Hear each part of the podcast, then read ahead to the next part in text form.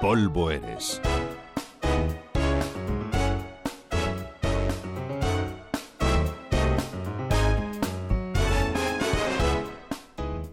En febrero pasado, ya estamos todos enterados, murió la cantante y actriz Whitney Houston.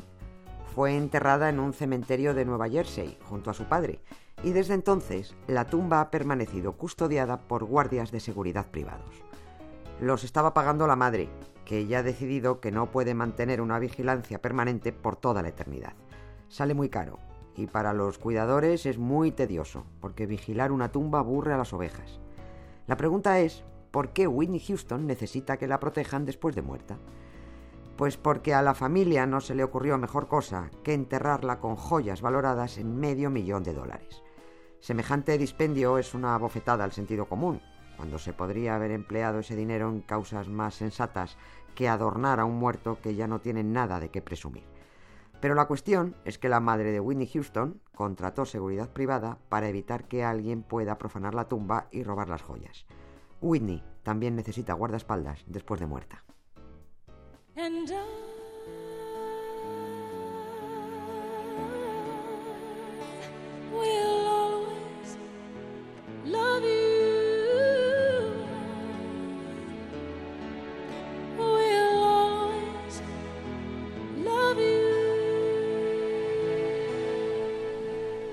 La solución que han encontrado para así poder prescindir de la vigilancia es blindar la tumba, sellarla con hormigón, convertirla en una especie de caja fuerte para que nadie pueda abrirla. Whitney Houston no será el primer muerto blindado. La sepultura de Charles Chaplin en un cementerio de Suiza también está sellada con hormigón, porque una vez secuestraron su cadáver y decidieron que no volviera a ocurrir. Y Evita Perón, en su panteón del cementerio de la Recoleta, en Buenos Aires, también está blindada con planchas de acero.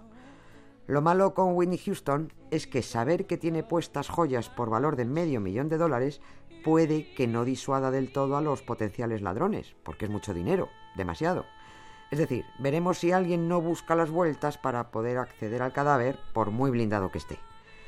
Cualquiera puede pensar que, primero, ¿a quién se le ocurre enterrar tanto dinero en joyas? Y segundo, si lo hacen, ¿por qué lo dicen?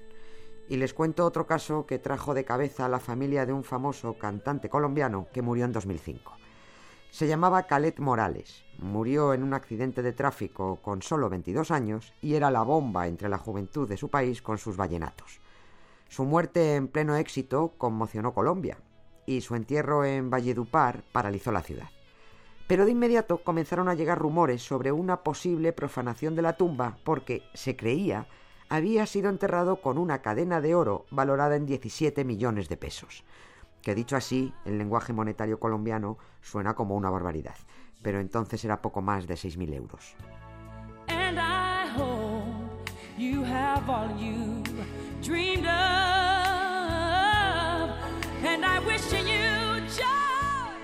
La familia de Khaled Morales intentó demostrar por todos los medios que los rumores eran mentira, que ni la cadena de oro valía lo que se decía, ni mucho menos el joven había sido enterrado con ella.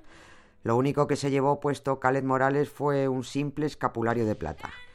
Las televisiones y la prensa colombianas ayudaron a detener las posibles ansias profanadoras y emitieron imágenes del padre enseñando la cadena, intentando demostrar que seguían poder de la familia.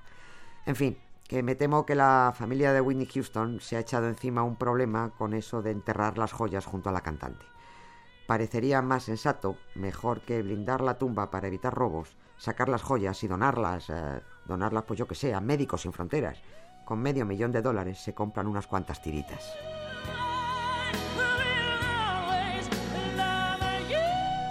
Nieves con Costrina, Radio 5, Todo Noticias.